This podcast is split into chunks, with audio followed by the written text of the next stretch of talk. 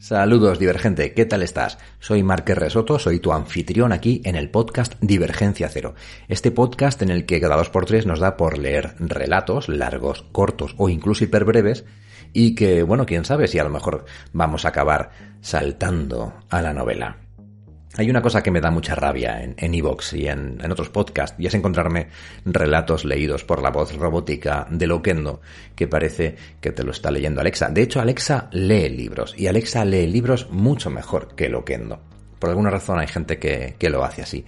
Aquí no. A mí me gusta grabarlos yo. Me gusta poner las voces y me gusta ponerle todo el cariño y toda la emoción del mundo porque sé que así vosotros lo disfrutáis. Pues lo disfrutáis mucho más, ¿vale? Lo disfrutáis mucho más. Nada, como os comentaba en la entradilla que grabé originalmente para, para, este episodio y que he descartado y vuelto a grabar ahora para vosotros, Fundación es eh, probablemente la obra magna de Isaac Asimov. Originalmente fue una antología de relatos, relatos que fue publicando periódicamente en la revista Astounding, dirigida por Campbell, que era gran amigo de Isaac Asimov, o acabó convirtiéndose en gran amigo de Isaac Asimov y está muy basada, muy basada en la caída del imperio romano, ¿vale? Vais a ver que en, la galaxia hay un gran imperio, el imperio galáctico, que tiene 12.000 años de duración, todos los mundos de la galaxia son leales a este imperio, pero ese imperio se está derrumbando, y se está derrumbando por razones similares Uh, más o menos a aquellas por las que se derrumbó el se derrumbó el imperio romano y por la que se derrumban todos los imperios. Isaac Asimov eh, con esto firmó una novela, bueno, una novela, una trama muy original, porque si bien es normal que se hable de imperios galácticos en las novelas y en las películas de ciencia ficción, parece que o bien son imperios malignos que deben ser destruidos, como en Star Wars, o bien es la formación de un imperio. Sin embargo, Asimov lo que planteó fue eso, fue un imperio que ya estaba, cuyo apogeo realmente ya había pasado, que estaba empezando a decaer, que tenía las raíces podridas y que estaba a punto de derrumbarse y sumiría a la galaxia a un periodo de barbarie de unos 30.000 años, un periodo de barbarie muy parecido, vais a ver que lo describe Asimov en, el relato que os voy a leer, muy parecido a lo que podría ser eh, la Edad Media, la primera Edad Media, un periodo de oscuridad, un periodo en el que la ciencia se perdería, un periodo que supondría un atraso eh, un atraso científico y un atraso en la comodidad y en la felicidad de los seres humanos lleno de guerras intestinas por, bueno, pues por virreyes, luchando por virreinatos, por, por zonas eh, geográficas de la galaxia, y que, bueno, básicamente lo sumiría todo en, en guerra, destrucción, penuria y demás. Contra todo esto surge una persona, surge Harry Seldon, el protagonista de esta serie de relatos, realmente, realmente es el protagonista, aunque no aparece casi nada, de toda esta serie de relatos de la Fundación, y bueno, si lo traigo aquí ahora, aparte de que eh, es uno de mis libros de, de, la infancia o de la adolescencia, que quería, hacía tiempo que quería leeros algo de Asimov aquí en el podcast, porque soy consciente de que no he tratado la ciencia ficción aún. Sí que he leído relatos de, de, serie negra, ¿no? Como podrían ser relatos de Raymond Chandler, he leído también cositas de, de Roald Dahl, Edgar Allan Poe, por supuesto, he leído bastante de terror, también de autores españoles como eh, Paul Penn o Ismael Martínez Yurrum o yo mismo, relatos míos, que os invito a, a, descubrir, os invito a surfear en, en el feed del podcast y ir picoteando aquí y allá. Pero no había dedicado tiempo a la ciencia ficción. Bien, esto termina aquí, esto termina hoy. Ya sea porque está de moda, porque la fundación está de moda, Isaac Asimov está de moda, las patillas están de moda, gracias a, Apple TV, que ha tenido a bien hacer una adaptación, adaptación que todavía no he visto, pero que sospecho que no se parece mucho a lo que pensó y tramó Isaac Asimov. Me encantaría hablaros de la fundación, de cómo la escribió y la describió Isaac Asimov. Me encantaría poder algún día participar en algún coloquio en la que charlemos en, las diferencias que hay entre la ciencia ficción literaria y la fílmica, eh, me gustaría poder charlar con vosotros acerca de, de cuán diferente es la ciencia ficción que escribía Isaac Asimov, muy cerebral, muy de conceptos, muy poco descriptiva y desde luego no para nada peliculera y compararla, cuando por fin la vea, con la serie que ha hecho Apple TV, que sospecho que no ha sido capaz, porque me parece imposible, que no ha sido capaz de captar del todo lo que es la esencia de esta fundación. Como os decía, lo que os voy a leer ahora a continuación es el primer capítulo, es un relato autoconclusivo que se titula Los psicohistoriadores y que es el relato, un relato bastante largo, dura una, hora y media, es el relato que abre el primer libro de fundación. Primer libro de fundación tiene varios relatos. No recuerdo los títulos, sé que el primero es Los psicohistoriadores y habla un poquito de cómo se funda la fundación, nunca mejor dicho. El siguiente relato para mí siempre es el relato de Salvador Harding, que bueno, pues narra la primera crisis de la fundación. El segundo relato, también protagonizado por Salvador Harding, narra la segunda crisis de la, de la fundación, el tercero creo que es Danvers y el cuarto es Hover Mallow, uno de los grandes clásicos, personajes clásicos dentro de la, bueno, pues de la historiografía de, la fundación. Vamos a leer hoy el primero. No sé si con el tiempo leeré más, si lo queréis, me lo decís y yo intentaré grabarlos, ¿vale? Así que nada, muchas gracias por escucharme, muchas gracias por estar ahí. El relato va a empezar mm, rápidamente enseguida, pero os voy a dejar unos segundos para que deis like al episodio, le deis un corazoncito, le deis un like, le deis amor. ¿Por qué? Pues porque lo necesito. El podcast lo necesita, yo lo necesita, yo lo necesito, perdón. Las patillas de Isaac Asimov lo necesitan. Harry Seldon sabe que lo vais a hacer porque la psicohistoria lo ha predicho. Y, bueno, pues entonces a mí no me queda más que dejaros unos segundos de música antes de que empiece el relato para que le des like, o suscribáis al podcast y si queréis apoyarlo, lo apoyéis con un café al mes, un euro al mes, que también os lo agradezco un montón. Lo dicho, soy Márquez Resoto. Esto es Divergencia Cero. Esto es la divergencia de hoy. Una divergencia que fue escrita hace muchos años, 60, creo que fue en 1966 cuando Isaac Asimov ganó, eh, le otorgaron el premio Hugo a la mejor saga de ciencia ficción jamás escrita por esta, por esta fundación. Lo dicho, Marca Resoto, bla bla bla, os quiero mucho, mm, os dejo ya con Isaac Asimov que es a lo que habéis venido.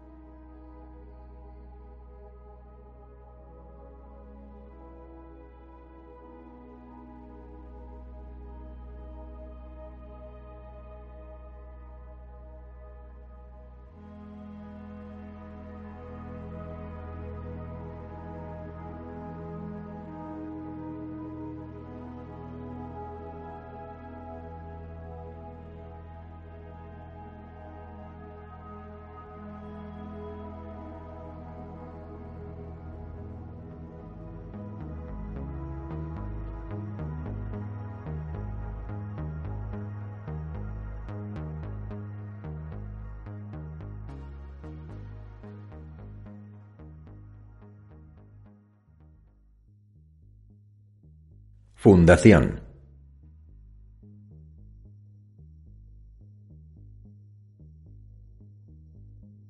Parte 1. Los psicohistoriadores.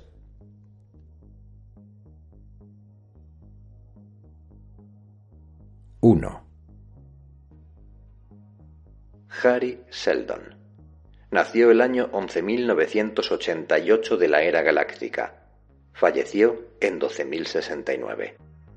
Las fechas suelen expresarse en términos de la era fundacional en curso como menos 79 del año 1 era fundacional. Nacido en el seno de una familia de clase media en el Icón, sector de Arturo, donde su padre, según una leyenda de dudosa autenticidad, fue cultivador de tabaco en las plantas hidropónicas del planeta, pronto demostró una sorprendente capacidad para las matemáticas.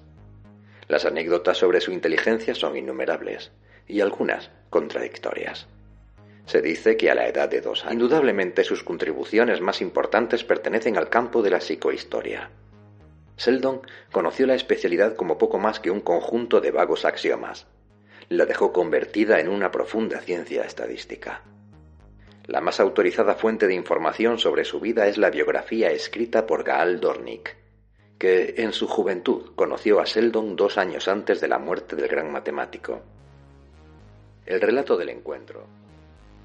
Enciclopedia Galáctica. Todas las referencias a la Enciclopedia Galáctica aquí reproducidas proceden de la centésimo decimosexta edición publicada en 1020 de la era fundacional por la compañía editora de la Enciclopedia Galáctica, Terminus, con autorización de los editores. Se llamaba Galdornik y no era más que un campesino que nunca había visto Trantor.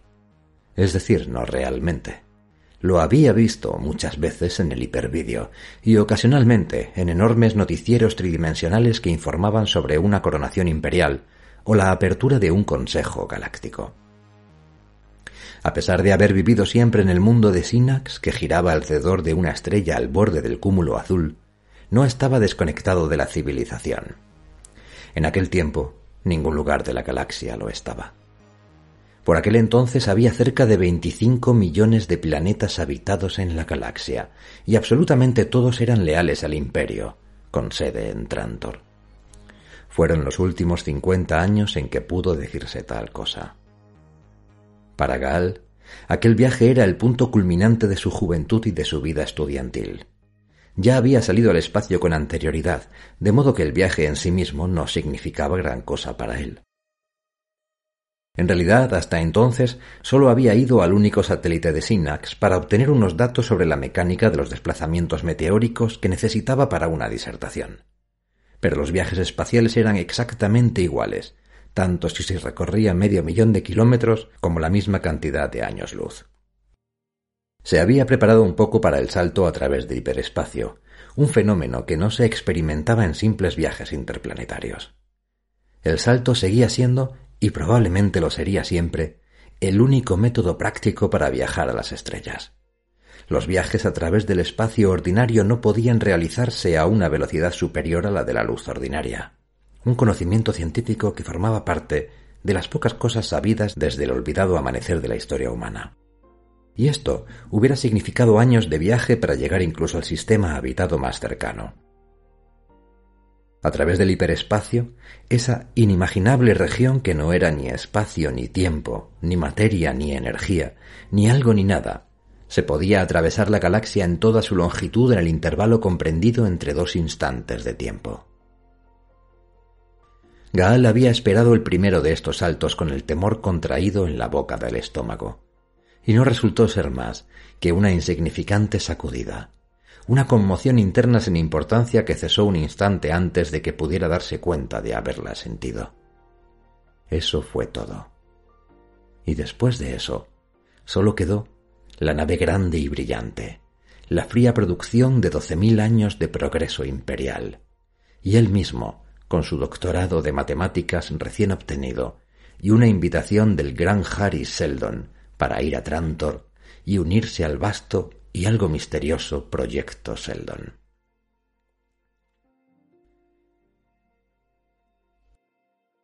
Lo que Gala guardaba después de la decepción del salto era contemplar Trantor por primera vez. No dejaba de entrar en el mirador. Las láminas de acero se enrollaban en determinados momentos y él siempre estaba allí, contemplando el frío brillo de las estrellas, admirando el increíble enjambre nebuloso de un racimo de estrellas como una conglomeración gigante de luciérnagas sorprendidas en pleno vuelo y detenidas para siempre. En cierta ocasión vio el frío humo de color blanco azulado de una nebulosa a cinco años luz de la nave, que se extendía sobre la ventanilla como una mancha de leche distante. Llenaba la habitación de un matiz helado y desaparecía de la vista dos horas después tras un nuevo salto. La primera visión del sol de Trantor fue la de una mota dura y blanca, perdida completamente en una miríada de otras iguales, y sólo reconocible porque estaba señalada en la guía de la nave.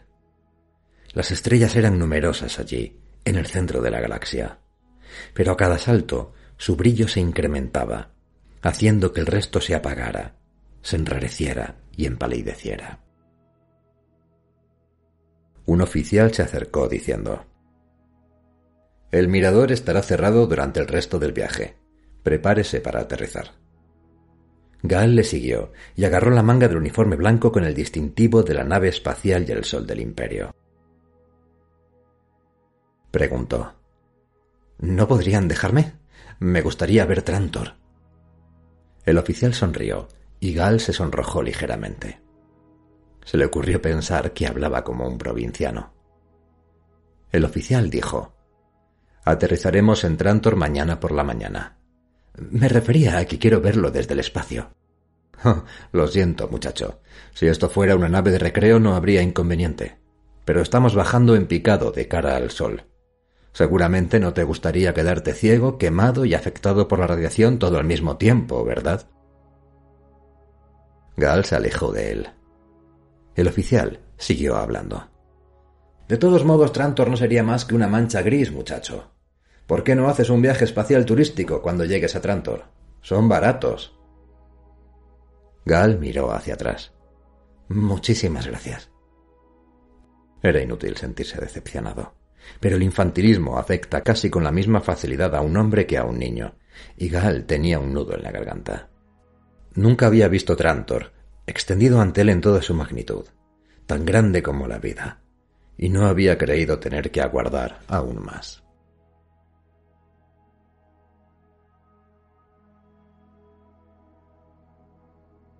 Dos. La nave aterrizó en medio de numerosos ruidos. Hubo el lejano silbido de la atmósfera hendida que se deslizaba a lo largo del metal de la nave. Hubo el monótono zumbido de los acondicionadores que luchaban contra el calor de la fricción, y el rugido más amortiguado de los motores que aminoraban de velocidad. Hubo el sonido humano de hombres y mujeres que se amontonaban en las salas de desembarco, y el crujido de grúas que levantaban el equipaje, el correo y el cargamento hasta el gran eje de la nave, donde más tarde serían trasladados a las plataformas de descarga. Gaal experimentó una ligera sacudida indicadora de que la nave había dejado de moverse con independencia propia. La gravedad de la nave hacía horas que daba paso a la gravedad planetaria. Miles de pasajeros habían estado pacientemente sentados en las salas de desembarco, que se balanceaban con suavidad a impulsos de campos de fuerza para acomodar su orientación a la dirección cambiante de las fuerzas gravitacionales. Ahora descendían lentamente por las rampas que les llevarían a las grandes y abiertas compuertas. El equipaje de Gaal era mínimo. Permaneció junto al mostrador, mientras lo examinaban rápida y expertamente y lo ordenaban de nuevo. Su visado fue inspeccionado y sellado. Él no prestó atención a nada. Aquello era Trantor. El aire parecía un poco más denso y la gravedad algo mayor que en su planeta de Sinnax, pero ya se acostumbraría. Se preguntó si llegaría a habituarse a la inmensidad. El edificio de desembarco era enorme. El techo se perdía en las alturas. Gal pensó que las nubes casi podrían formarse debajo de su inmensidad. No vio ninguna pared, solo hombres y mostradores y el suelo convergente que desaparecía a lo lejos. El hombre del mostrador habló de nuevo. Parecía molesto. Dijo. Siga adelante, Dornick. Tuvo que abrir el visado y volver a mirarlo para acordarse del nombre. Gal preguntó. ¿Dónde? ¿Dónde? El hombre del mostrador señaló con el pulgar. Los taxis a la derecha y la tercera a la izquierda. Gal avanzó y vio los brillantes rizos de aire suspendidos en la nada que decían taxis a todas direcciones. Una figura surgió del anonimato y se detuvo frente al mostrador cuando Gal se iba. El hombre del mostrador alzó la mirada y asintió brevemente. La figura asintió a su vez y siguió al recién llegado. Llegó a tiempo de oír el destino de Gal.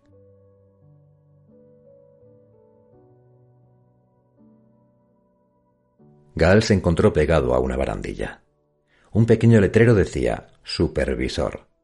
El hombre a quien se refería el letrero no levantó la vista. Dijo ¿A dónde?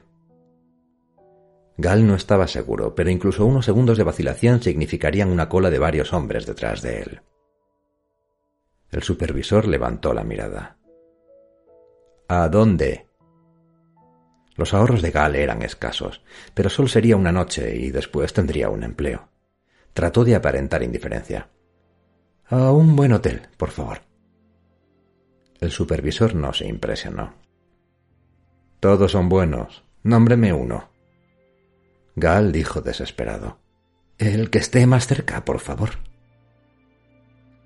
El supervisor apretó un botón. Una delgada línea de luz se formó en el suelo, retorciéndose entre otras, que brillaban y se apagaban en diferentes colores e intensidades. Gaal se encontró con un billete en las manos. Brillaba débilmente. El supervisor dijo Uno con doce. Gaal rebuscó unas monedas. Dijo ¿Por dónde he de ir? Siga la luz. El billete no dejará de brillar mientras vaya en la dirección correcta. Gal levantó la vista y empezó a andar. Había centenares de personas que se deslizaban por el vasto suelo, siguiendo su camino individual, esforzándose en los puntos de intersección para llegar a sus respectivos destinos. Su propio camino terminó. Un hombre, con un deslumbrante uniforme azul y amarillo, hecho de plasto textil a prueba de manchas, se hizo cargo de sus dos bolsas. Línea directa al Luxor, dijo. El hombre que seguía a Gaal lo oyó. También oyó que Gaal decía Estupendo. y le vio entrar en el vehículo de proa achatada. El taxi se elevó en línea recta. Gaal miró por la ventanilla curvada y transparente, maravillado ante la sensación de volar dentro de una estructura cerrada y asiéndose instintivamente al respaldo del asiento del conductor. La inmensidad se contrajo y las personas se convirtieron en hormigas distribuidas caprichosamente el panorama se redujo aún más y empezó a deslizarse hacia atrás. Enfrente había una pared. Empezaba a gran altura y se alzaba hasta perderse de vista. Estaba llena de agujeros, como bocas de túneles. El taxi de Gal se dirigió a uno y entró en él. Por un momento, Gal se preguntó cómo podría su conductor escoger uno en particular entre tantos otros. Ahora solo había oscuridad sin otra cosa que la intermitencia de las señales luminosas de colores para atenuar la penumbra. El aire vibraba con un ruido de velocidad. Entonces, Gal fue lanzado hacia adelante por la disminución de velocidad y el taxi salió del túnel y descendió una vez más al nivel del suelo. El Hotel Luxor, dijo el conductor innecesariamente. Ayudó a Gal a bajar el equipaje Aceptó una propina de un décimo de crédito con naturalidad, recogió a un pasajero que le esperaba y volvió a elevarse. Hasta entonces, desde el momento de desembarcar, no había divisado el cielo. 3. Trantor.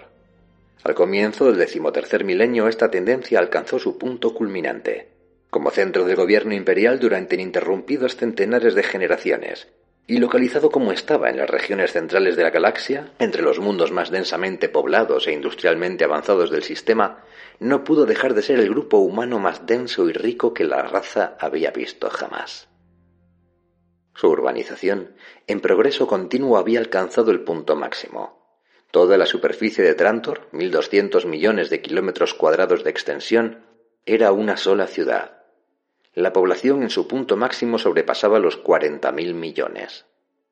Esta enorme población se dedicaba casi enteramente a las necesidades administrativas del imperio, y eran pocos para las complicaciones de dicha tarea. Debe recordarse que la imposibilidad de una administración adecuada del imperio galáctico bajo la poca inspirada dirección de los últimos emperadores fue un considerable factor en la caída. Diariamente, Flotas de decenas de miles de naves llevaban el producto de veinte mundos agrícolas a las mesas de Trantor. Su dependencia de los mundos exteriores en cuanto a alimentos, y en realidad todas las necesidades de la vida, hicieron a Trantor cada vez más vulnerable a la conquista por el bloqueo. Durante el último milenio del imperio, las numerosas y hasta monótonas revueltas hicieron conscientes de ello a un emperador tras otro, y la política imperial se convirtió en poco más que la protección de la delicada yugular de Trantor. Enciclopedia Galáctica. Gal no estaba seguro de que el sol brillara, ni, por lo tanto, de si era de día o de noche. Le daba vergüenza preguntarlo. Todo el planeta parecía vivir bajo metal. La comida que acababa de ingerir había sido calificada de almuerzo, pero había muchos planetas que se regían por una escala temporal que no tomaba en cuenta la alternancia, quizá inconveniente, del día y la noche. Las velocidades de rotación planetarias diferían, y él no sabía cuál era la de Trantor. Al principio había seguido ansiosamente las indicaciones hacia el Solarium, no encontrando más que una cámara para tomar el sol bajo radiaciones artificiales. No permaneció allí más que un momento, y después volvió al vestíbulo principal del Luxor. Se dirigió hacia el conserje. ¿Dónde puedo comprar un billete para un viaje turístico planetario? Aquí mismo. ¿A qué hora empieza? Acaba de perderlo. Mañana habrá otro. Compre el billete ahora y le reservaremos una plaza. Ah. Al día siguiente ya sería demasiado tarde. Al día siguiente tenía que estar en la universidad. Preguntó. ¿No hay una torre de observación o, o algo parecido? Quiero decir, al aire libre. Naturalmente. Puedo venderle un billete si quiere. Será mejor que compruebe si llueve o no. Cerré un contacto a la altura del hombro y leyó las letras que aparecieron en una pantalla esmerilada. Gaal las leyó con él. El conserje dijo Buen tiempo. Ahora que lo pienso me parece que estamos en la estación seca. añadió locuazmente. Yo no me preocupo del exterior. La última vez que salí al aire libre fue hace tres años. Lo ves una vez y sabes cómo es, y eso es todo. Aquí tiene su billete. Hay un ascensor especial en la parte posterior. Tiene un letrero que dice a la torre. Tómelo. El ascensor era uno de los que funcionaban por repulsión gravitatoria. Gaal entró y otros se amontonaron detrás de él. El ascensorista cerró un contacto. Por un momento, Gaal se sintió suspendido en el espacio cuando la gravedad llegó a cero, y después recobró algo de su peso a medida que el ascensor aceleraba hacia arriba. Sintió un repentino descenso de la velocidad y sus pies se alzaron del suelo. Dejó escapar un grito contra su voluntad. El ascensorista le dijo Ponga los pies debajo de la barandilla, ¿no ve el letrero? Los otros lo habían hecho así. Le miraban sonriendo mientras él trataba frenética y vanamente de descender por la pared. Sus zapatos se apretaban contra la parte superior de las barandillas de cromo que se extendían por el suelo en hileras paralelas y separadas ligeramente entre sí. Al entrar se había fijado en ellas y las había ignorado. Entonces alguien alzó una mano y le estiró hacia abajo. Logró articular las gracias al tiempo que el ascensor se detenía. Salió a una terraza abierta, bañada por un brillo blanco que le hirió la vista. El hombre que le había ayudado en el ascensor estaba inmediatamente detrás de él. Dijo con amabilidad. Hay muchos asientos. Gal cerró la boca, la tenía abierta, y dijo Así parece. Se dirigió automáticamente hacia ellos, y entonces se detuvo. Dijo Si no le importa, me quedaré un momento junto a la barandilla. Quiero. quiero mirar un poco. El hombre le hizo una seña de asentimiento con afabilidad, y Gal se apoyó sobre la barandilla que le llegaba a la altura del hombro y se sumió en el panorama. No pudo ver el suelo. Estaba perdido en las complejidades cada vez mayores de las estructuras hechas por el hombre. No pudo ver otro horizonte más que el del metal contra el cielo, que se extendía en la lejanía con un color gris casi uniforme, y comprendió que así era en toda la superficie del planeta. Apenas se podía ver ningún movimiento. Unas cuantas naves de placer se recortaban contra el cielo, aparte del activo tráfico de los miles de millones de hombres que se movían bajo la piel metálica del mundo. No se podía ver ningún espacio verde, nada de verde, nada de tierra, ninguna otra vida más que la humana. En alguna parte de aquel mundo, pensó vagamente, estaría el palacio del emperador enclavado en medio de ciento cincuenta kilómetros de tierra natural, llena de árboles verdes y adornada de flores. Era un pequeño islote en un océano de acero, pero no se veía desde donde él estaba. Debía de hallarse a 15.000 kilómetros de distancia. No lo sabía. Suspiró ruidosamente y se dio realmente cuenta de que al fin estaba en Trantor, en el planeta que era el centro de toda la galaxia y el núcleo de la raza humana. No vio ninguna de sus debilidades. No vio aterrizar ninguna nave de comida. No estaba enterado de la yugular que conectaba delicadamente a los cuarenta mil millones de Trantor con el resto de la galaxia. Solo era consciente de la extrema proeza del hombre, la conquista completa y casi desdeñosamente final del mundo. Se retiró de la barandilla con los ojos llenos de asombro. Su amigo del ascensor le indicaba un asiento junto al suyo y Gaal lo ocupó. El hombre sonrió. Me llamo Jerril. ¿Es la primera vez que visita Trantor? Sí, señor Jerril. Eso me había parecido. Jerril es mi nombre de pila. Trantor le gustará si tiene un temperamento poético. Sin embargo, los trantorianos nunca suben aquí. No les gusta. Les pone nerviosos. ¿Nerviosos? Por cierto, yo me llamo Gal. ¿Por, ¿Por, qué les pone nerviosos? Es. es formidable. Es cuestión de opiniones, Gal. Si has nacido en un cubículo y crecido en un pasillo y trabajado en una celda y pasado tus vacaciones en una habitación solar llena de gente, es lógico que la salida al aire libre y el panorama del cielo por encima de tu cabeza te ponga nervioso. Obligan a los niños a subir aquí una vez al año, desde que cumplen los cinco. No sé si les hace algún bien. En realidad no disfrutan mucho de ello y las primeras veces gritan como histéricos. Tendrían que empezar en cuanto aprenden a andar y venir aquí una vez por semana. Claro que en realidad no importa. ¿Y si nunca en su vida salen al exterior? Son felices ahí abajo y administran el imperio. ¿A qué altura cree que estamos? ¿A mil quinientos metros? Se preguntó si habría sido un ingenuo. Debió serlo, pues Jerril se echó a reír. Dijo, No, solo ciento cincuenta. ¿Qué? Pero si el ascensor tardó unos... Lo sé, pero ha empleado la mayor parte del tiempo en llegar al nivel del suelo. Trantor está excavado a más de dos mil metros de profundidad. Es como un iceberg. Nueve décimas partes están ocultas. Incluso se extiende por terreno suboceánico al borde de la playa. De hecho, estamos tan abajo que podemos hacer uso de la diferencia de temperatura entre el nivel del suelo y un par de kilómetros más abajo para abastecernos de toda la energía que necesitamos. ¿Lo sabía? No. Pensaba que utilizaban generadores atómicos. Hmm, lo hacíamos. Pero esto es más barato. Me imagino.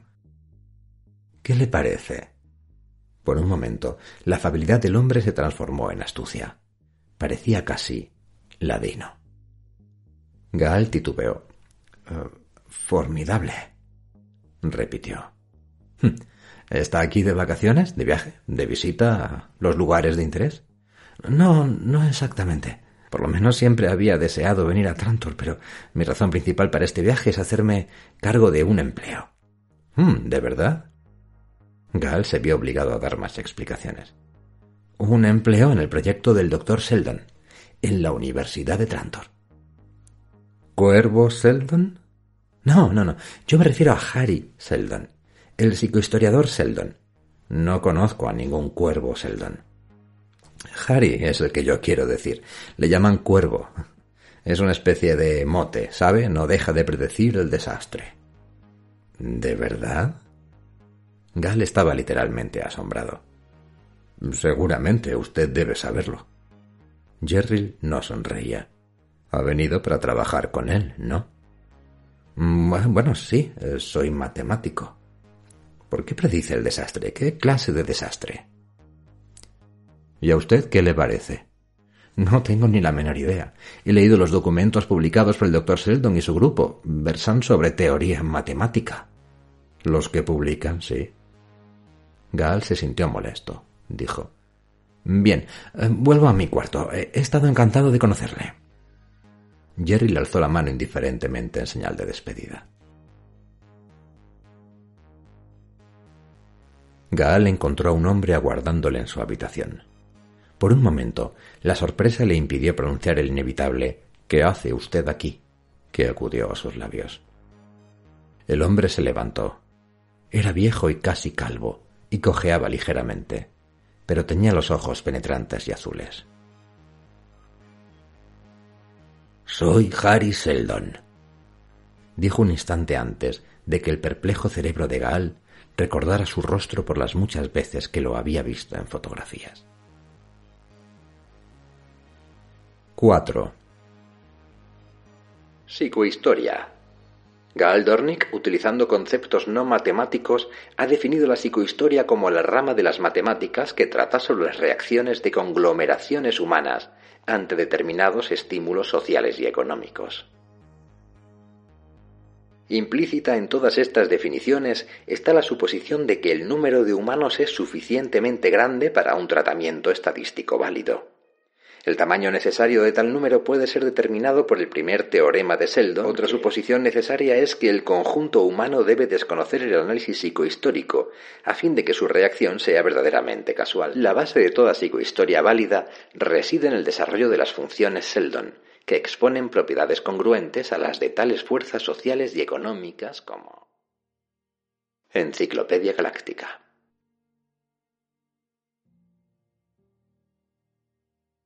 Buenas tardes, señor, dijo Gal. Yo. yo.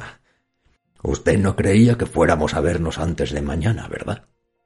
Normalmente así hubiera tenido que ser. La cuestión es que si vamos a utilizar sus servicios hemos de actuar rápidamente. Cada vez es más difícil obtener ayuda. No le comprendo, señor. Ha estado hablando con un hombre en la torre de observación, ¿verdad? Sí.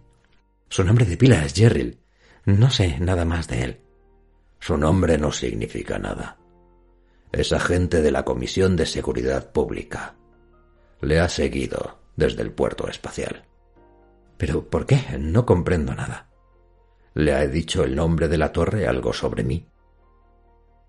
Gal vaciló. Se refirió a usted como Cuervo Seldan. ¿Mm? ¿Le ha dicho por qué? Ha dicho que predice el desastre. Así es. ¿Qué le parece, Trantor? Al parecer, todo el mundo quería conocer su opinión sobre Trantor. Gal fue incapaz de responder con otra palabra. Glorioso. Lo dice sin pensar. ¿Qué hay de la psicohistoria? No se me ha ocurrido aplicarlo al problema. Al poco tiempo de trabajar conmigo, jovencito, aprenderá a aplicar la psicohistoria a todos los problemas como algo rutinario. Observe. Seldon extrajo su calculadora de la bolsa del cinturón. La gente decía que la guardaba debajo de la almohada para usarla en momentos de debilidad. Su superficie gris y brillante estaba ligeramente desgastada por el uso. Los ágiles dedos de Seldon, ahora manchados por la edad, juguetearon a lo largo del duro plástico que la bordeaba. Unas cifras rojas surgieron del gris. Dijo, Esto representa el estado del imperio en el momento actual. Aguardó.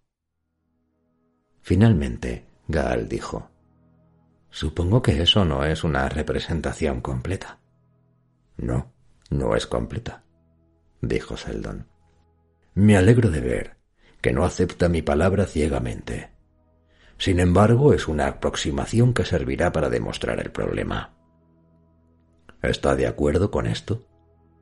Sujeto a mi posterior verificación de la derivación de la función, sí. Gal evitaba cuidadosamente una posible trampa.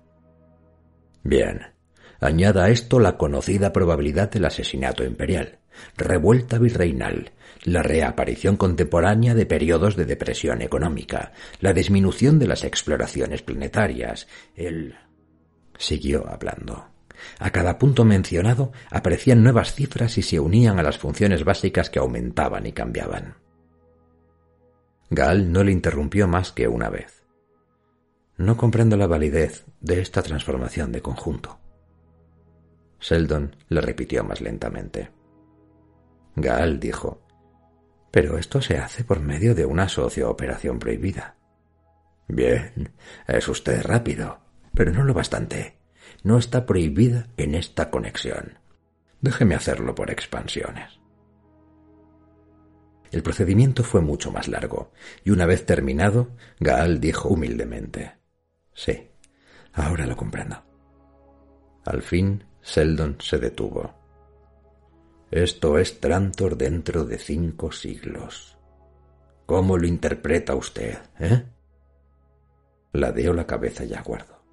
Gaal dijo con incredulidad. Una destrucción total. Pero esto es, es imposible. Trantor nunca ha sido. Seldon se hallaba dominado por la intensa excitación de un hombre que solo ha envejecido de cuerpo. Vamos, vamos. Ha visto cómo hemos obtenido el resultado. Tradúzcalo a palabras. Olvide el simbolismo por un momento. Gaal dijo. A medida que Trantor se especializa más, es más vulnerable, menos capaz de defenderse a sí mismo. Además, a medida que se convierte cada vez más en el centro administrativo del imperio, su precio aumenta. A medida que la sucesión imperial se hace más incierta y los feudos pertenecientes a grandes familias más agresivos, la responsabilidad social desaparece. Es suficiente. ¿Qué hay de la probabilidad numérica de una destrucción total dentro de cinco siglos? No lo sé. Seguramente podrás realizar una diferenciación de campo. Gaal se sintió presionado. No le fue ofrecida la calculadora. Se hallaba a unos centímetros de sus ojos. Calculó furiosamente y la frente se le perló de sudor. ¿Cerca de un ochenta y cinco por ciento? No está mal, indicó Seldon, echando hacia afuera el labio inferior. Pero no es exacto. La cifra actual es el 92,5%. Así que le llaman Cuervo Seldon. Nunca había leído tal cosa en los periódicos, dijo Gal. Claro que no, es algo impublicable. ¿Supone que el imperio expondría su debilidad de esta manera? Esto no es más que una demostración muy sencilla de la psicohistoria. Lo que ocurre es que nuestros resultados se han filtrado entre la aristocracia. Mala cosa. No necesariamente. Todo está previsto. Pero es. ¿Es esta la razón de que me investiguen? Sí. Están investigando todo lo que concierne a mi proyecto. ¿Se encuentra usted en peligro, señor? Oh, sí. Existe la probabilidad de un 1,7% de que me ejecuten. Aunque esto no detendría el proyecto. También hemos previsto esta eventualidad. Bueno, no importa. Supongo que mañana se reunirá conmigo en la universidad, ¿no es así? En efecto, repuso Gal. 5. Comisión de Seguridad Pública. La camarilla aristocrática subió al poder después del asesinato de Cleón I, último de los Entum. En general, formaron un núcleo de orden durante los siglos de inestabilidad e incertidumbre del imperio. Habitualmente, bajo el control de las grandes familias de los Chen y los Dibart, degeneró eventualmente en un instrumento ciego para mantener el statu quo. No fueron completamente apartados del poder en el Estado hasta la coronación del último emperador totalitario, Cleón II el primer presidente de la comisión. En cierto modo, el principio de la decadencia de la comisión puede situarse en el proceso de Harry Seldon dos años antes del comienzo de la era fundacional. Este proceso está descrito en la biografía de Harry Seldon, escrita por Gaal Dornick. Enciclopedia Galáctica.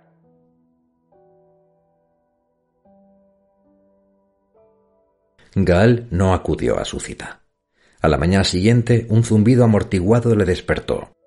Contestó, y la voz del conserje, tan apagada, cortés y modesta como debía ser, le informó que estaba detenido bajo las órdenes de la Comisión de Seguridad Pública.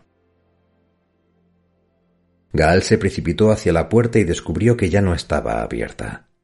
No podía hacer otra cosa más que vestirse y esperar.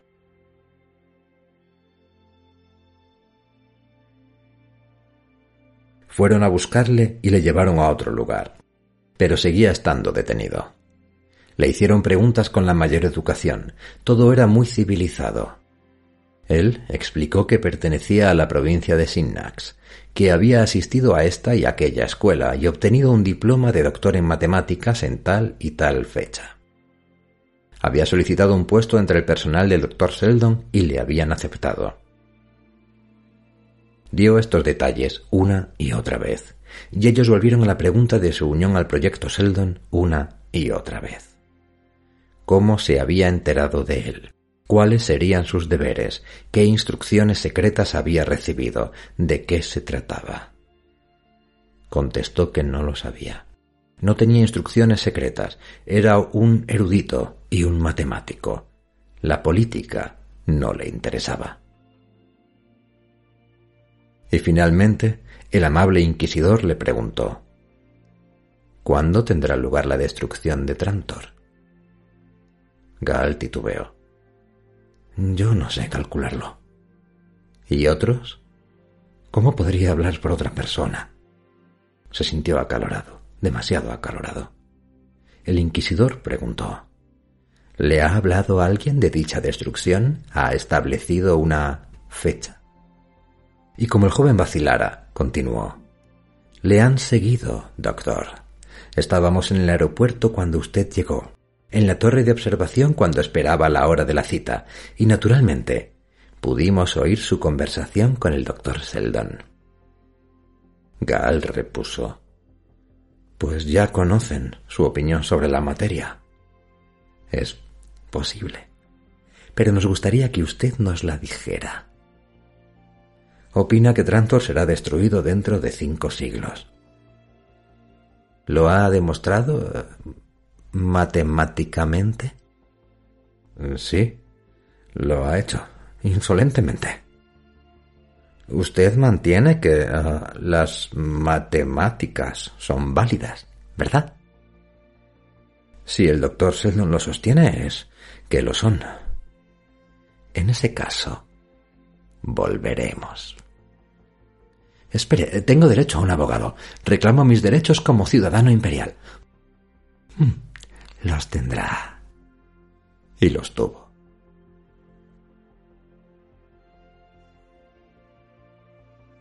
El hombre que entró era muy alto, un hombre cuyo rostro parecía estar hecho de rayas verticales y tan delgado que uno se preguntaba si habría espacio en él para una sonrisa. Gaal alzó la vista. Estaba desaliñado y cansado.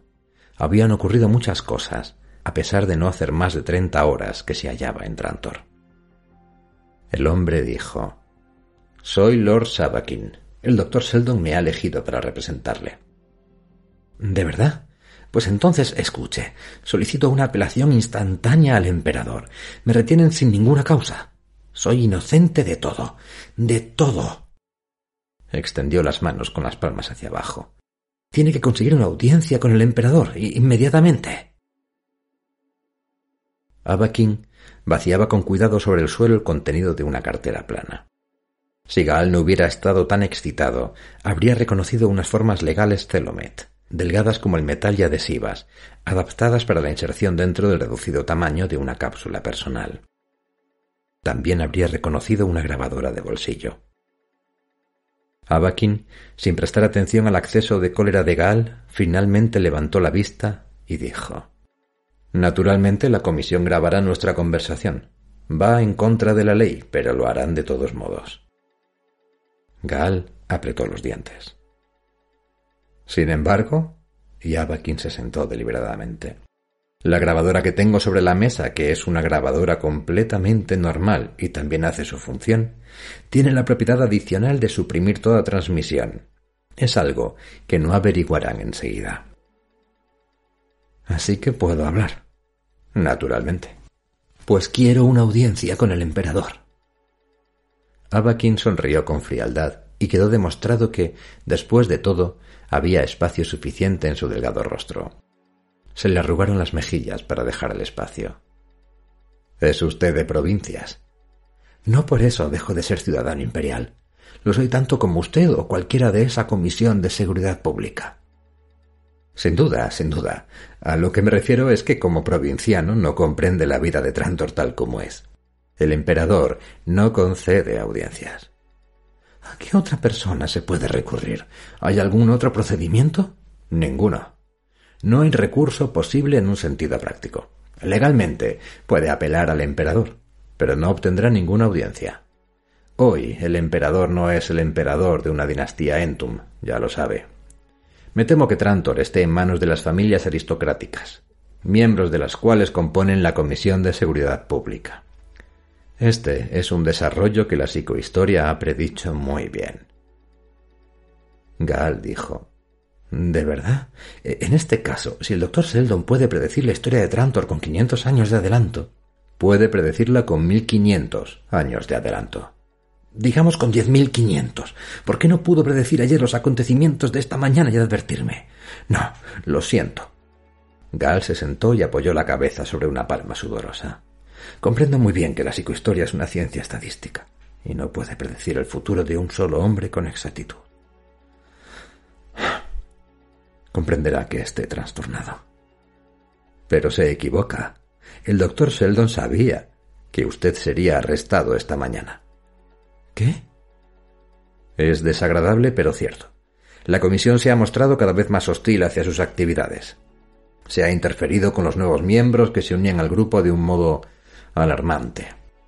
Las gráficas demostraban que para nuestros propósitos era mejor provocar un clímax, la comisión actuaba con demasiada lentitud, así que el doctor Sheldon fue a verle ayer con la intención de forzarles a actuar.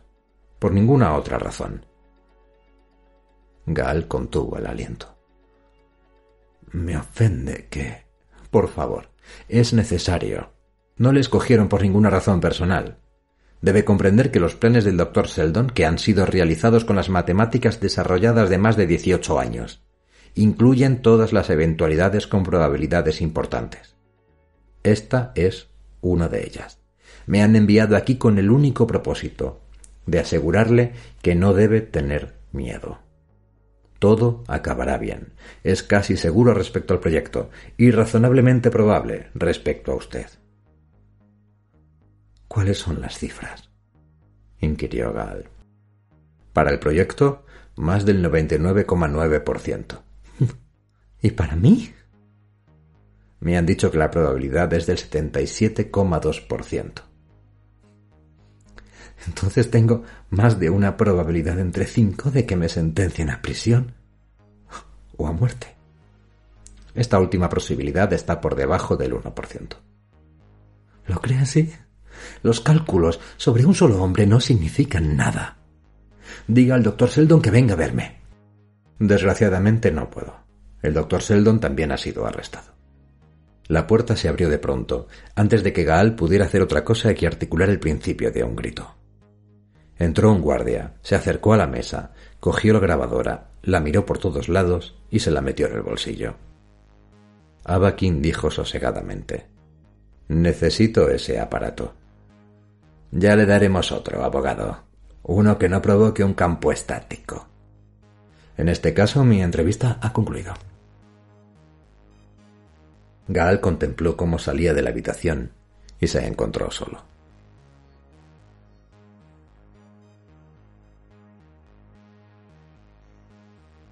Seis. El proceso, Gaal suponía que aquello lo era, aunque legalmente tenía pocas similitudes con las elaboradas técnicas sobre las que Gaal había leído, no duró mucho. Estaba en su tercer día. Sin embargo, Gaal ya no podía recordar su comienzo. A él no le habían molestado mucho. La artillería pesada había caído sobre el propio doctor Sheldon. Sin embargo, Harry Sheldon continuaba imperturbable. Para Gaal era el único centro de estabilidad que quedaba en el mundo. Los espectadores eran pocos y todos habían sido extraídos de entre los varones del imperio. La prensa y el público estaban excluidos, y era dudoso que el público en general supiera siquiera que se llevaba a cabo un juicio contra Sheldon. La atmósfera era de oculta hostilidad hacia los acusados. Cinco miembros de la Comisión de Seguridad Pública estaban sentados detrás de la mesa. Llevaban uniformes de color escarlata y oro y los brillantes birretes de plástico que eran el distintivo de su función judicial. En el centro estaba el presidente de la comisión, Linge Chen. Gaal nunca había visto un señor tan importante y le miraba con fascinación. Chen, a lo largo de un proceso, raramente pronunciaba una sola palabra. Demostraba que hablar mucho estaba por debajo de su dignidad. El abogado de la comisión consultó sus notas y el interrogatorio prosiguió, con Seldon aún en el estrado. Veamos, doctor Seldon, ¿cuántos hombres componen en este momento el proyecto que usted dirige? Cincuenta matemáticos. ¿Incluyendo al doctor Gaal Dornick? El doctor Dornick es el que hace cincuenta y uno. Oh, así que tenemos cincuenta y uno. Haga memoria, doctor Seldon. ¿No habrá cincuenta y dos o cincuenta y tres?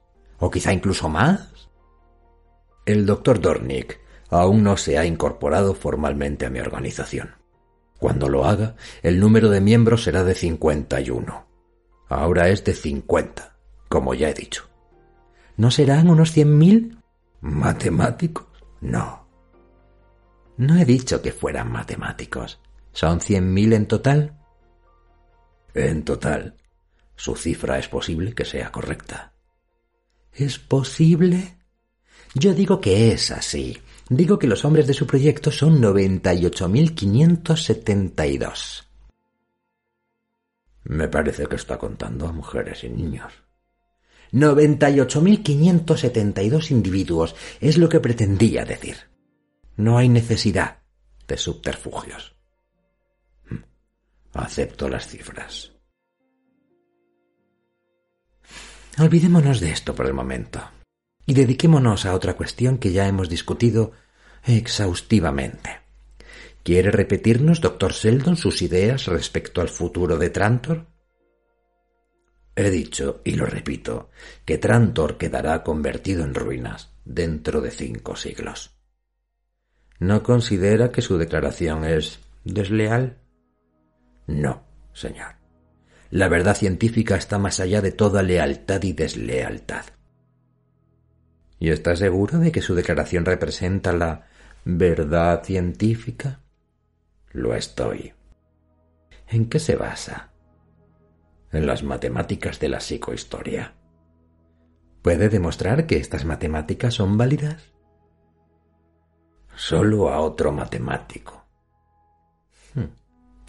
Así pues, eso significa que su verdad es de una naturaleza tan esotérica que un hombre normal y corriente no puede comprenderla. A mí me parece que la verdad tendría que ser mucho más clara, menos misteriosa, más abierta a la mente no presenta ninguna dificultad para según qué mentes. Las leyes físicas de transferencia de energía, que conocemos como termodinámica, han sido claras y diáfanas durante toda la historia del hombre, desde edades míticas. Sin embargo, debe haber gente que en la actualidad no sería capaz de dibujar un motor. También puede ocurrirle a gente de gran inteligencia. Dudo que los doctos comisionados.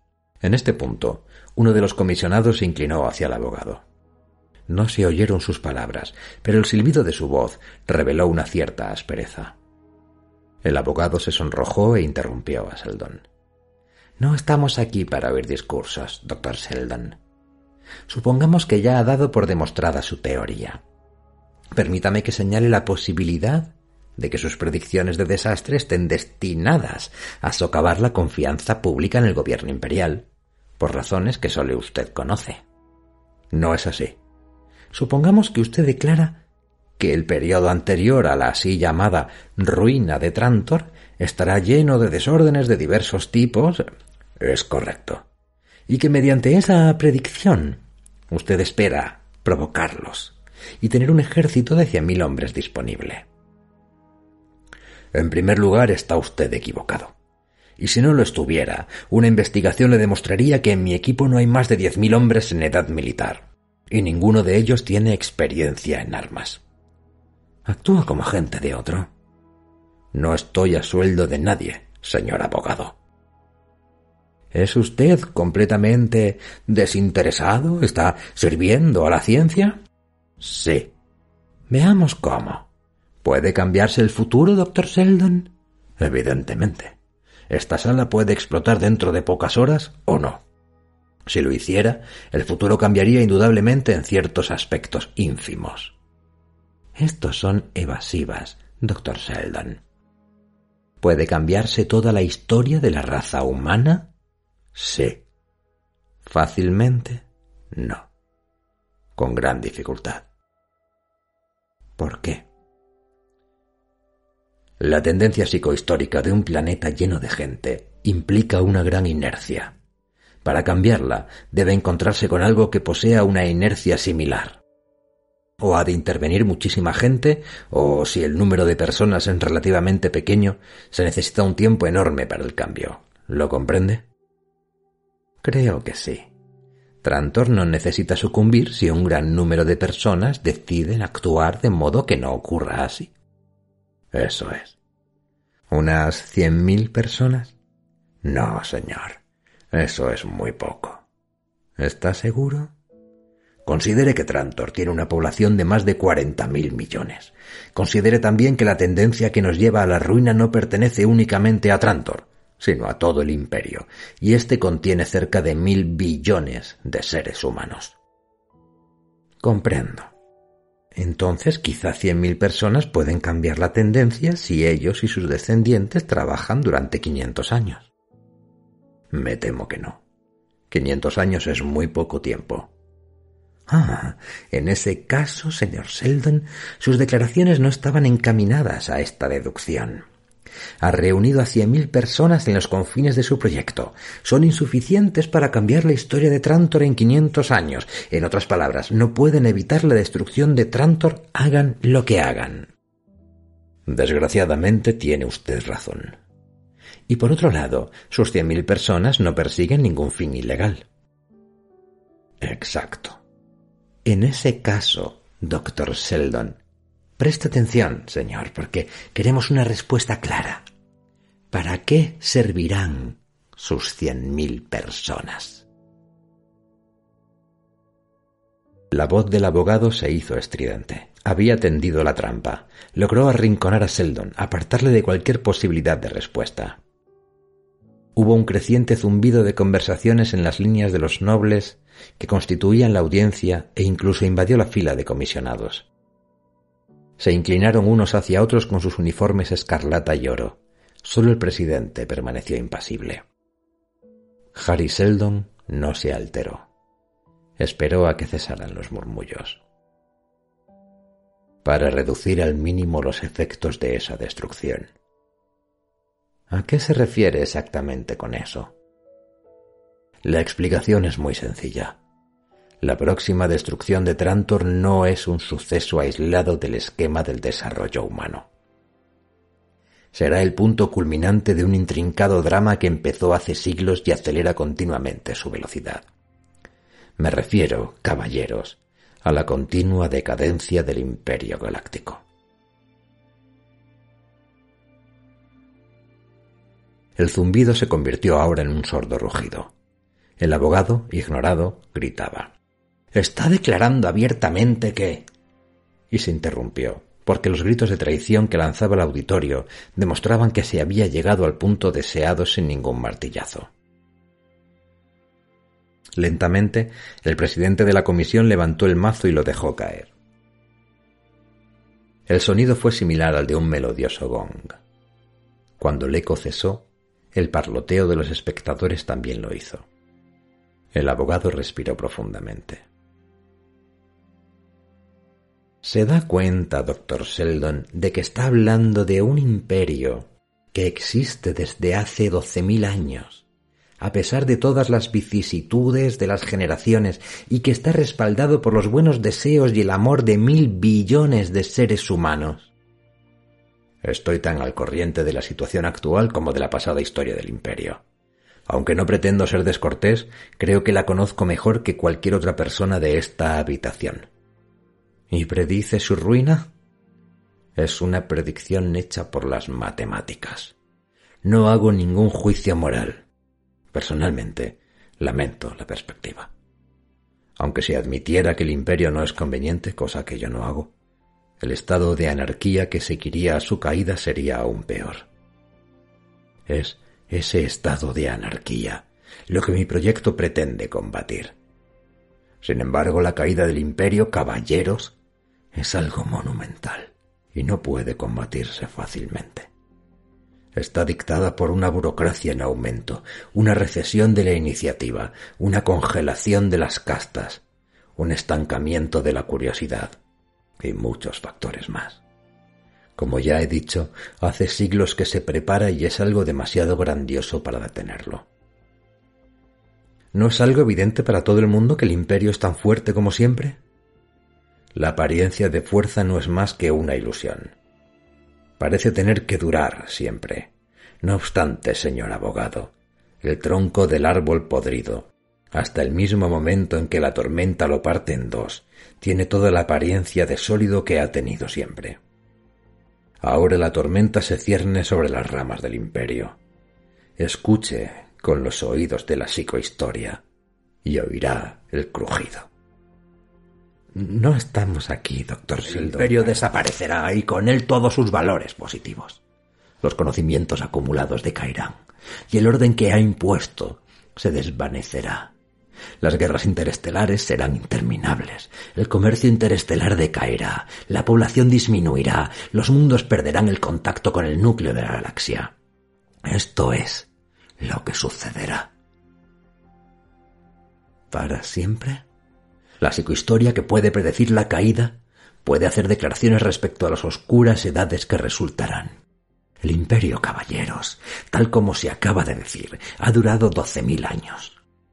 Las oscuras edades que vendrán no durarán doce, sino treinta mil años.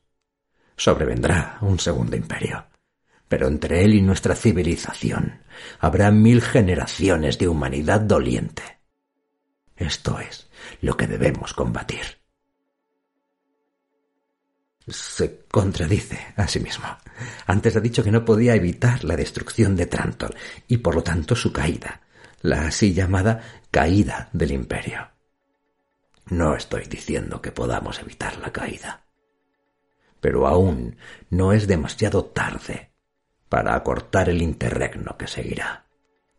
Es posible, caballeros, reducir la duración de anarquía a sólo un milenio si mi grupo recibe autorización para actuar ahora. Nos encontraríamos en un delicado momento de la historia. La enorme y arrolladora masa de los acontecimientos puede ser desviada ligeramente, solo ligeramente. Puede no ser mucho, pero puede ser suficiente para evitar veintinueve mil años de miseria de la historia humana. ¿Cómo se propone hacerlo? Salvando los conocimientos de la raza. La suma del saber humano está por encima de cualquier hombre, de cualquier número de hombres. Con la destrucción de nuestra estructura social, la ciencia se romperá en millones de trozos. Los individuos no conocerán más que facetas sumamente diminutas de lo que hay que saber. Serán inútiles e ineficaces por sí mismos. La ciencia, al no tener sentido, no se transmitirá. Estará perdida a través de las generaciones. Pero si ahora preparamos un sumario gigantesco de todos los conocimientos, nunca se perderán. Las generaciones futuras se basarán en ellos y no tendrán que volver a descubrirlo por sí mismas. Un milenio hará el trabajo de treinta mil años. Todo esto, todo mi proyecto. Mis treinta mil hombres con sus esposas e hijos se dedican a la preparación de una enciclopedia galáctica. No la terminarán durante su vida. Yo ni siquiera viviré para ver cómo la empiezan. Pero cuando Trantor caiga, estará concluida y habrá ejemplares en todas las bibliotecas importantes de la galaxia.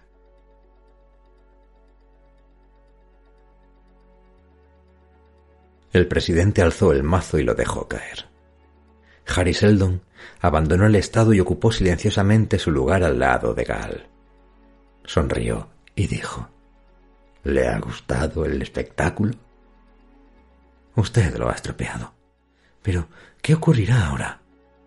Aplazarán el juicio y tratarán de llegar a un acuerdo particular conmigo. ¿Cómo lo sabe? Seldon repuso. Si he de serle sincero, no lo sé. Depende del presidente. Le he estudiado durante años enteros He intentado analizar sus obras, pero usted ya sabe lo arriesgado que es introducir los caprichos de un individuo en las ecuaciones psicohistóricas. Sin embargo, tengo esperanzas.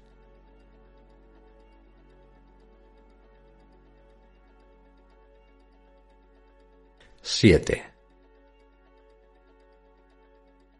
Abakin se aproximó.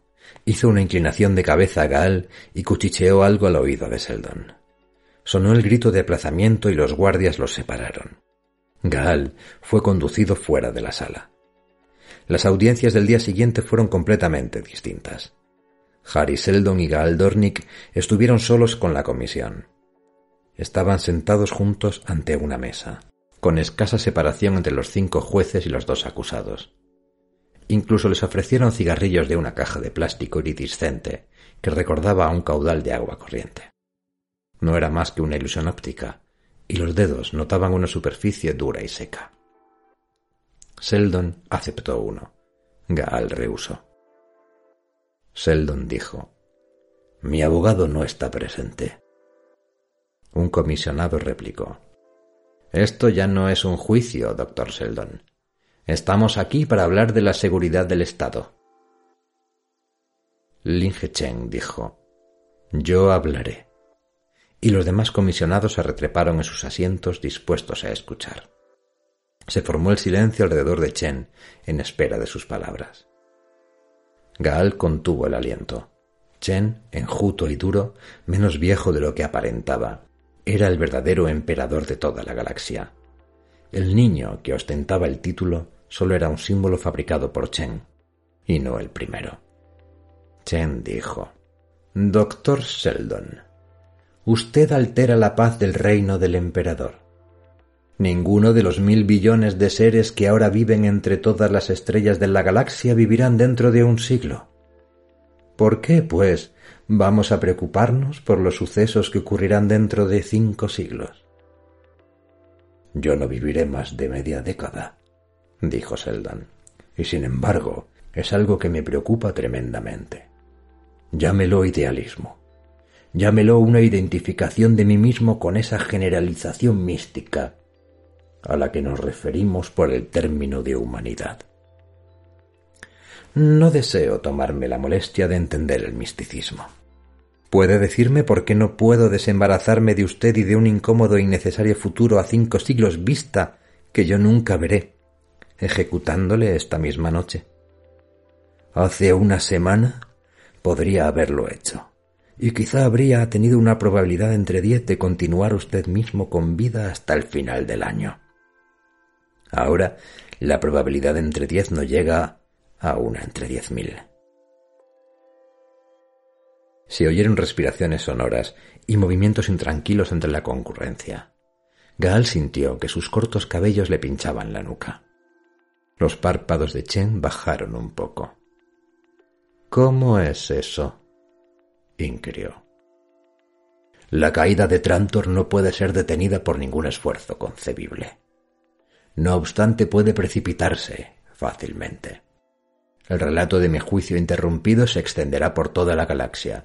La frustración de mis planes para aligerar el desastre convencerá a la gente de que el futuro no les deparará nada bueno. Ya ahora recuerdan la vida de sus abuelos con envidia. Verán que las revoluciones políticas y los estancamientos comerciales aumentarán. La galaxia será regida por la idea de que lo único que tendrá importancia será lo que un hombre pueda conseguir por sí mismo y en aquel mismo momento. Los hombres ambiciosos no esperarán y los pocos escrupulosos no se quedarán atrás por medio de sus acciones precipitarán la decadencia de los mundos. Hágame ejecutar, y Trantor no caerá dentro de cinco siglos, sino dentro de cincuenta años, y usted, usted mismo, dentro de un solo año. Estas son palabras para asustar a los niños, pero su muerte no es lo único que nos proporcionaría una satisfacción. Alzó la delgada mano que descansaba en unos documentos de modo que sólo dos dedos tocaban ligeramente la hoja superior. Dígame, ¿se dedicaría única y exclusivamente a preparar esa enciclopedia de la que nos ha hablado? Así es. ¿Y tiene que hacerlo en Trantor? Trantor, señor, posee la biblioteca imperial, así como las eruditas fuentes de la Universidad de Trantor. Pero si estuviera en algún otro sitio, digamos en un planeta donde la prisa y distracciones de una metrópoli no interfirieran con las reflexiones eruditas, donde sus hombres pudieran dedicarse enteramente y por completo a su trabajo, ¿no sería una gran ventaja? Es posible que nos reportara ventajas de poca importancia. Pues este mundo ha sido escogido. Podrá trabajar, doctor, a su gusto y con sus cien mil hombres a su alrededor. La galaxia sabrá que está usted trabajando y luchando contra la caída. Incluso les diremos que impedirá la caída. Como yo no creo en tantas cosas, no es difícil para mí no creer tampoco en la caída. Así que estoy enteramente convencido de que diré la verdad al pueblo. Y mientras tanto, doctor, usted no perturbará Trantor y no habrá ninguna alteración de la paz del emperador. La alternativa es la muerte para usted y para todos sus seguidores.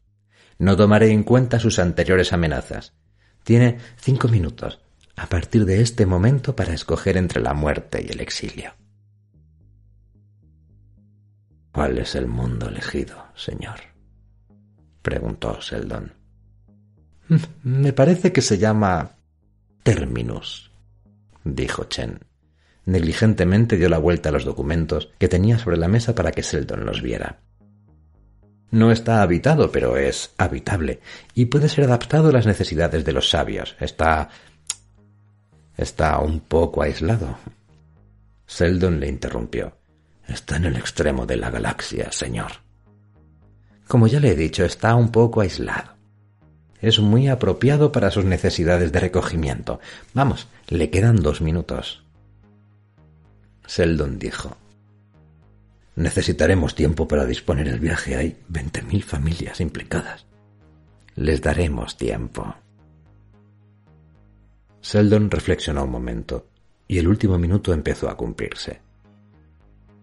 Dijo, acepto el exilio. A Gaal le latió el corazón con fuerza al oír estas palabras. Principalmente, se sintió invadido por una tremenda alegría al pensar que habían escapado de la muerte. Pero dentro de este gran alivio hubo un espacio para lamentar que Seldon hubiera sido vencido.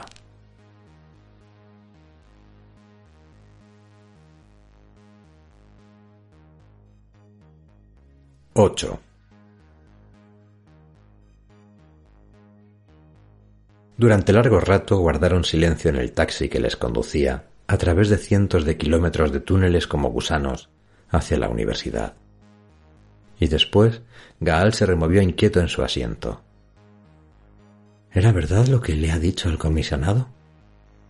¿Habría realmente su ejecución precipitado la caída? Sheldon contestó. Nunca miento sobre descubrimientos psicohistóricos. En este caso tampoco me hubiera servido de nada. Chen sabía que estaba diciendo la verdad. Es un político muy astuto, y los políticos, por la misma naturaleza de su trabajo, deben poseer un instinto especial para las verdades de la psicohistoria. Así pues, necesitaba que usted aceptara el exilio, dijo Gal, pero Seldon no contestó. Cuando llegaron al terreno de la universidad, los músculos de Gal entraron en acción por sí mismo, o mejor dicho, en inacción. Casi tuvieron que arrastrarle fuera del taxi. Toda la universidad era un derroche de luz. Gaal casi había olvidado que el sol existía. No era que la universidad estuviera al aire libre. Sus edificios estaban cubiertos por una monstruosa cúpula de una especie de vidrio. Estaba polarizado, de modo que Gaal podía mirar directamente hacia la rutilante estrella del cielo. Sin embargo, su luz no era amortiguada y arrancaba destellos de los edificios de metal hasta donde la vista podía alcanzar. Las estructuras de la universidad no eran del duro acero gris del resto de Trantor. Eran más plateadas. El brillo metálico tenía un color casi marfileño.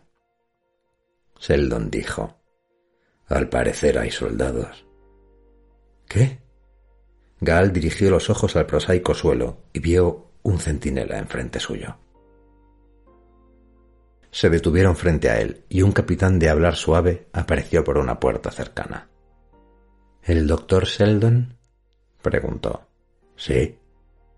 Le estábamos esperando. Usted y sus hombres estarán bajo ley marcial de ahora en adelante.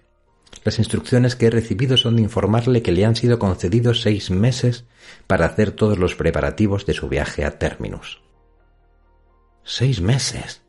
empezó Gaal, pero los dedos de Seldon se posaron en su hombro con una ligera presión. Estas son mis instrucciones, repitió el capitán. Se alejó y Gaal se volvió hacia Seldon. Pero ¿qué podemos hacer en seis meses? Esto no es más que un crimen un poco más lento. Calma, calma. Lleguemos a mi despacho. No era un despacho grande, pero sí a prueba de espías y muy difícil de detectar. Las grabadoras tendidas sobre él no recibían ni un silencio sospechoso ni un estático aún más sospechoso. Recibían una conversación construida al azar con una gran variedad de frases inocuas en diversos tonos y voces. Ahora, dijo Seldon poniéndose cómodo, seis meses serán suficientes. No veo cómo. Porque, muchacho, en un plan como el nuestro, las acciones de los demás están adaptadas para satisfacer nuestras necesidades. Aún no le he dicho que la composición temperamental de Chen ha estado sujeta a un escrutinio mayor que la de cualquier otro hombre de la historia. No dejamos que el juicio se celebrara hasta que el momento y las circunstancias fueran idóneos para lograr una sentencia de nuestro gusto. Pero, ¿han podido arreglárselas para... para que nos exilien a términos? ¿Por qué no?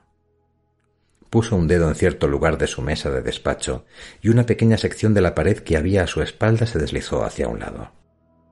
Solo sus dedos podían hacerlo, puesto que solo sus huellas digitales podían activar el lector que había debajo.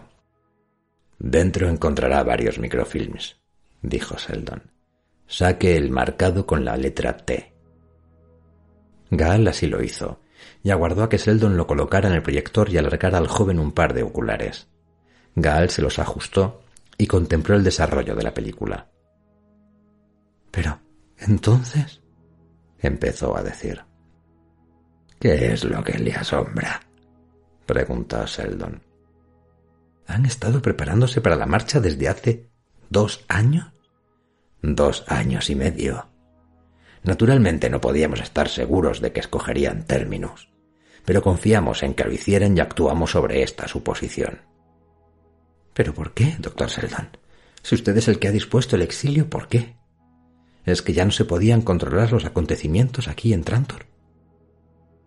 Bueno, existen varias razones. Al trabajar en Terminus tendremos el apoyo imperial sin provocar temores que pondrían en peligro la seguridad del imperio. Pero usted ha provocado esos temores, solo para obligarlos a exiliarle.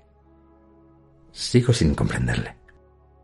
Veinte mil familias no se trasladarían al extremo de la galaxia por su propia voluntad, ¿no cree? ¿Pero por qué deben ir a la fuerza? Gal hizo una pausa. ¿Puedo saberlo? Todavía no. Por el momento ya es suficiente que sepa que se establecerá un refugio científico en Terminus y otro será establecido al otro extremo de la galaxia, por ejemplo. Y sonrió al extremo de las estrellas. Y en cuanto al resto, yo moriré pronto, y usted verá más que yo. No, no, no. ahórreme su sorpresa y buenos deseos. Mis médicos me han dicho que no viviré más de uno o dos años. Pero entonces ya habré realizado todo lo que me había propuesto en la vida. Y puede uno morir en mejores circunstancias. ¿Y después de su muerte, señor? Bueno, tendré sucesores, quizá incluso usted mismo.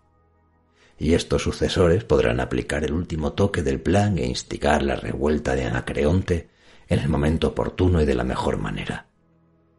A partir de entonces, los acontecimientos se desarrollarán por sí solos. No lo entiendo. Ya me entenderá.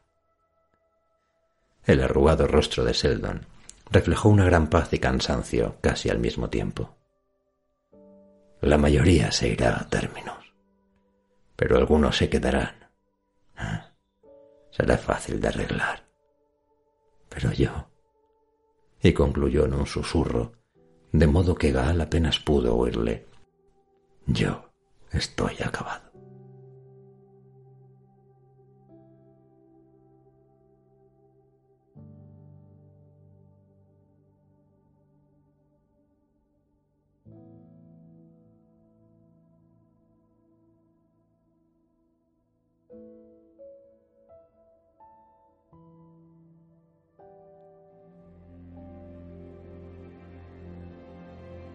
Así termina esta primera historia, este primer bloque de la saga Fundación. Espero que lo hayáis disfrutado, para mí es un placer leeroslo, siempre lo es. Y bueno, decidme en los comentarios qué os parece, qué opináis, queréis que siga leyendo Fundación, preferís otro tipo de géneros, Adelante, no os cortéis. Como siempre, os recuerdo que podéis seguirme en redes sociales. Mi Twitter es arroba marquerresoto.nada. Es arroba marquerresoto y ya. Mi Instagram es arroba mark.r.soto. En Facebook estoy, pero como si no estuviera, casi mejor que no contactéis conmigo por Facebook. Realmente la mejor forma de ponerse en contacto conmigo es a través de Twitter, ¿vale? Arroba marquerresoto. Pero si queréis contarme cositas más complicadas, pues mi correo electrónico es mark.r.soto.gmail.com y por supuesto, siempre podéis dejarme un comentario por aquí o donde sea. Si os ha gustado el audio, dadle like, corazoncito, dadle amor, ¿eh? Dadle amor. Compartidlo con la gente si es que os ha gustado. Suscribíos, suscribíos a Divergencia Cero para que no os perdáis ni un solo audio más. Y si os gusta todavía mucho, mucho, mucho, mucho más mi trabajo, pues no sabéis cuánto os agradezco que colaboréis con un euro con cincuenta al mes, o bueno, cinco o seis, o lo que queráis, euros al mes, a través de la plataforma iVoox, donde seguramente estés escuchando este audio. Hay un botoncito que pone apoyar y eliges con cuánto dinero al mes quieres apoyar. Lo mínimo es 1,49 y a mí ya me vale. ¿Eh? Me invitáis a un café al mes que yo estoy encantado de tomármelo con vosotros.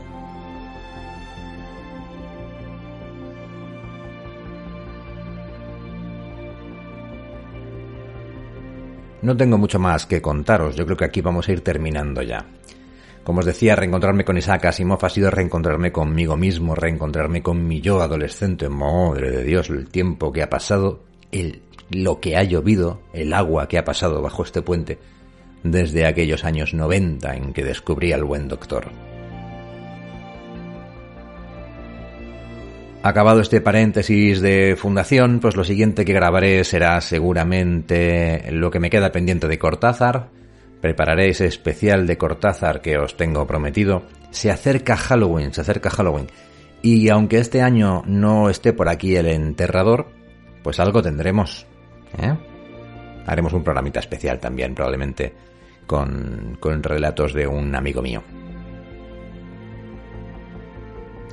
Más cosas, más cosas, más cosas. Cadáveres exquisitos seguirá también en Divergencia Cero con un nuevo caso, que es eh, el caso de Robert Ledru, que tiene que ver con, los, con el mundo de los sueños y con los asesinatos, pero ya, ya lo veremos. Tengo más cositas preparadas por ahí, tengo un pequeño dossier sobre las características que debe tener un buen villano que me gustaría compartir con vosotros, donde iremos juntos de la mano explorando grandes villanos de la literatura y el cine. El Joker, Lex Luthor, el mundo de los villanos. Y, y, nada, como veis, esto continúa, continúa para adelante. Recordad, like, subscribe, comentárselo a vuestros amigos, a vuestros padres, a vuestros hijos, y os veo en el siguiente programa de Divergencia Cero. Chao.